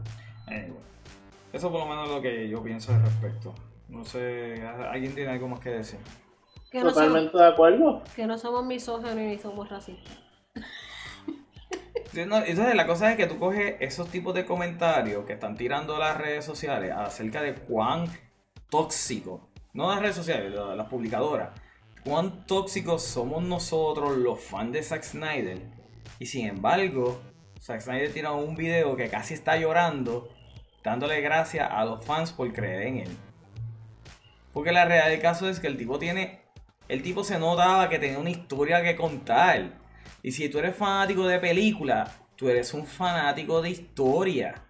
Es de la misma manera que si tú fueses un fanático de libro. ¿Por qué los fanáticos de libro odian tanto las adaptaciones? Porque la Son historia... malísimas. No le hace justicia. No le hace justicia a lo que el autor estaba tratando de decir. Percy Jackson. Exactamente. Percy Jackson. And the Lightning Thief. Cuando tú coges el source material y lo haces algo completamente distinto, ¿para quién rayo es? Lo mismo que está pasando ahora con Omar, cada vez que mencionaste, Artemis Fowl.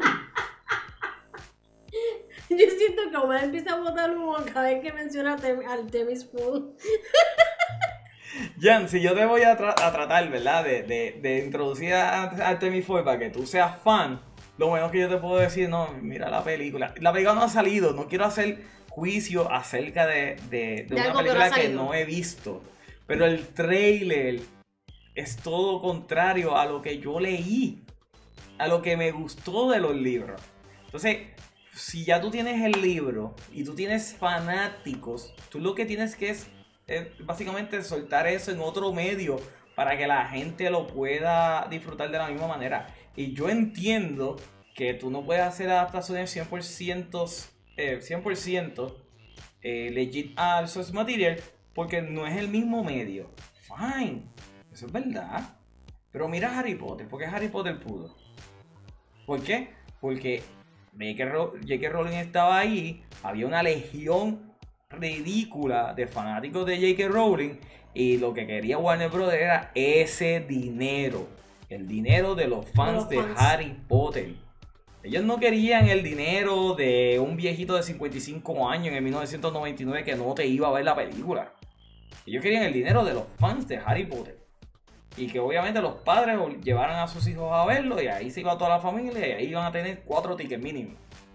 Eso era lo que ellos Con la querían. memorabilia y toda la madre. Exactamente. So, ¿Por qué tú vas a coger una, una serie como Percy Jackson, que tiene fans? Vamos, no es tan grande como la fanática de Harry Potter, pero tú compraste los derechos de hacer esa película. Pero ahora vamos a tener una serie. Bueno, ahora va a haber una serie de Percy Jackson. Ahora. autor Curiosamente de Disney. Sí, porque obviamente como Disney compró a Fox, ahora tiene los derechos de Percy Jackson. Y el autor, lo, lo bueno de esta serie es que vaya bueno, nunca lo dijimos en un live. Yo nunca lo puse en la página de Dimension tampoco. Va a haber una serie de Percy Jackson. Sí, la verdad. este, y el autor del libro está envuelto. Sea, eh, para que no saben, Percy Jackson empezó como una serie que eran de cinco libros.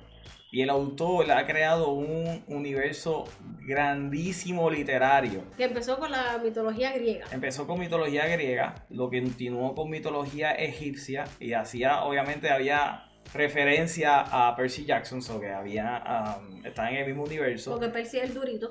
Después hizo con mitología romana, y ustedes dirán es lo mismo que la griega, pero hay un, eh, hay un twist. Y después lo continúa con, Nórdica. con la nórdica. So que él lleva más de 15 años, o 20, casi, casi 15 años, escribiendo estos libros. Hay una fanaticada sumamente grande de Rick Riordan, del autor. So, ¿por qué tú vas a hacer una película como Percy Jackson de la Y lo más que me molesta es que fue Chris Columbus el que hizo la película. La persona que hizo la mejor adaptación de, de Harry Potter. Como dato curioso, Omar había hecho hace años una página Una- yo mi primera página de Facebook es I hate Chris Columbus for messing Percy Jackson. Pero en mi defensa, Era un puberto y estaba no, endiablado. en mi defensa, eso era para el tiempo en que las páginas no existían en Facebook. Eso era cuando tú hacías como que un tema y la gente le daba like solamente. Se volvió una página. Sí, era como que I like tal cosa, I hate tal cosa y tú le dabas like, era como que tú dejas eh, una opinión y la gente reaccionaba. Y luego eh, Facebook hizo el cambio de que ya no iba a haber like pages y que se iban a hacer ahora pages normal. Pero todavía está corriendo pero por todavía ahí. existe I hate Chris Columbus for messing up Percy Jackson. Mira, sé que no es el tema, pero quiero tocar algo de Percy Jackson, que yo espero que realmente en la serie que va para Disney Plus es que va, Sí. y que el autor esté envuelto, casten un nene, por favor, de 12 años. Ya. Porque lo curioso de Percy Jackson es que el Percy lo que tiene son 12 años. Y es un chamaquito tú me vas a odiar, pero es que tengo que hacer la comparativa de Number 5 de Umbrella Academy. Es un irreverente. Sí, es irreverente. Inclusive Es un nene dice. irreverente, es un nene independiente, es un nene que le falta el respeto a los dioses. Aunque él sea Damian Wayne. Ya. básicamente Es un Damian Wayne. el nene se le va del tú a tú insultando a, a Ares. A Ares, loco, el dios de la guerra. Y él se va en un diner insultando. que le quería meter los puños. Eh, es bien interesante cuando usted- si ustedes leen eh, la saga de Percy Jackson, inclusive cuando yo la leí y llegué al quinto libro, yo dije, Dios mío, o sea, el quinto libro si lo hacen película, esto va a ser más grande que Return of the King. La batalla final Yo voy por el segundo libro. está, es- el quinto libro es todo batalla. Y yo dije, diablo, esto, iba- esto va a ser la cosa más grande del mundo. Pero entonces, nuevamente, ¿para quién tú haces tus adaptaciones? Entonces, los fans pedimos y somos racistas, o somos misógenos, o somos lo que sea, porque tu versión, tu visión de Ay. lo que era nuestro fandom no encaja. Y yo creo, yo, yo, yo respeto mucho, mucho, mucho, mucho eh, el derecho de los creadores. O sea, yo respeto mucho el que un creador, un- una persona que tiene una autoría, ejerza su visión. Pero también hay que tener en cuenta a los fans. Y en el caso de las películas, ustedes no son los creadores. Ustedes están pagando por un producto que quieren hacer dinero. Pues entonces, el trabajo de los estudios, dar lo que los fans quieren. Y yo no creo que... Conocer a la audiencia. Claro, yo no creo que sea algo tan terrible el tú tirar el Snyder Cut como ellos lo ponen. Nadie murió por el lanzamiento del Snyder Cut, gente. Eso es algo bien importante que aclararle. O sea, aquí no, no se lastimó ningún niño, ningún perro, gato, tu abuela. O sea, todo el mundo está bien. Yo por lo menos, yo no me... No, que yo sepa, nadie se murió por esto, nadie le dio cáncer, no, yo, ¿verdad? Este, se han reportado más muertes de coronavirus que por alguien que murió por, por, por el lanzamiento del Snyder Cut. ¿Cuántos murieron por el Snyder Cut? Cero. Cero. Bueno, la única víctima del Snyder Cut es Josh Whedon. es la única no se víctima. asoma ni por los templos espiritistas. Y una pregunta, ¿y la gente cuando le tiro? Porque entonces en los artículos dicen que nosotros le hemos tirado a, a directores, que le han tirado a Josh Whedon, que le tiraron a Geoff Jones. Atrás. Bueno, Geoff Jones hizo un- Traitor. hizo una traición. O sea, la gente, la gente que está molesta con Geoff Jones no está molesta con él porque es Geoff Jones. Al contrario, o sea, yo creo que todos los fans de cómic que están molestos con él era porque son, nosotros creíamos en, en él. Porque nosotros nos pompeamos cuando dijeron, ah, Geoff John va a, va a estar involucrado en el mundo del DCU y uno como que, ah, diablo, metieron el duro en cómics ahí. El tipo que mejor escribe. Y no, él lo que hizo fue, ah, yo tengo la oportunidad de trabajar con alguien que admiro y se convirtió en un yes man de Josh Whedon. El problema con Geoff Jones es que se convirtió en un yes man. Geoff Jones ha escrito de las mejores historias en cómics y en DC, ¿sabes? No, la gente que lo, le está tirando a él no es porque, ah, él trató de traer, eh, ¿cómo se dice? Ay Dios, este, diversidad o algo así al Mm. DCU. Porque trajo, tra- trajo trató de traer comedia. No, es que él traicionó a los fanáticos de DC. Punto. Entonces, nada. La cosa es, y cuando los fanáticos de Marvel cogieron y le cayeron encima a Josh Whedon por Age of Ultron. Que Josh Whedon se tuvo que salir de Twitter. De Andrés, sí, yo me acuerdo que borró Twitter y todo y estuvo desaparecido. Nadie habla de eso. Pero eso pasó. ¿Tú te acuerdas de eso, Jan? Cuando los fanáticos de, de Marvel le cayeron encima a Josh Whedon. Dios. Adiós. La la doble, la- es la doble moral también de las cosas. Es como que. ¿En qué circunstancia y momento es que surgen estas situaciones? ¿Y cuál moral es la que voy a utilizar?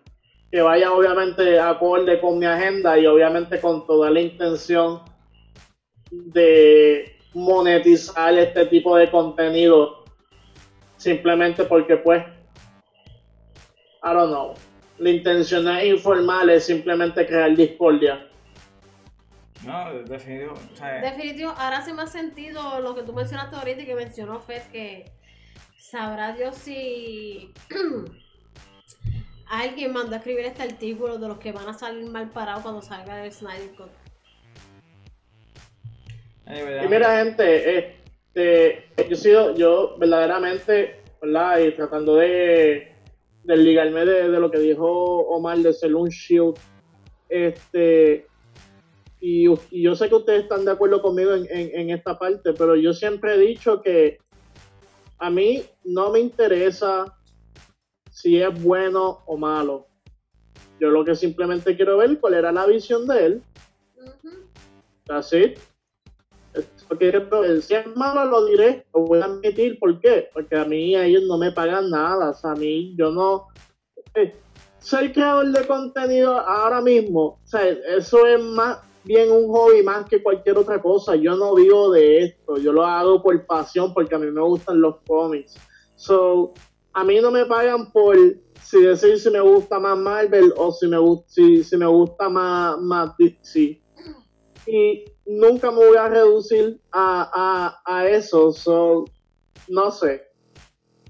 Lo veo de esa manera. Yo no, yo no, yo no gano nada con, con, con defender una compañía. Si es malo, lo diré. Se acabó. Yo lo que quiero es simplemente ver cuál era la visión de él. Así. Esta parte la voy a tener que editar porque me la van a, me la van a bloquear por, por la música. Se escuchó bien alta. Ajá, dime ya. ¿Qué música? No, fue que sin querer salió música por aquí. Ah, Ajá. este.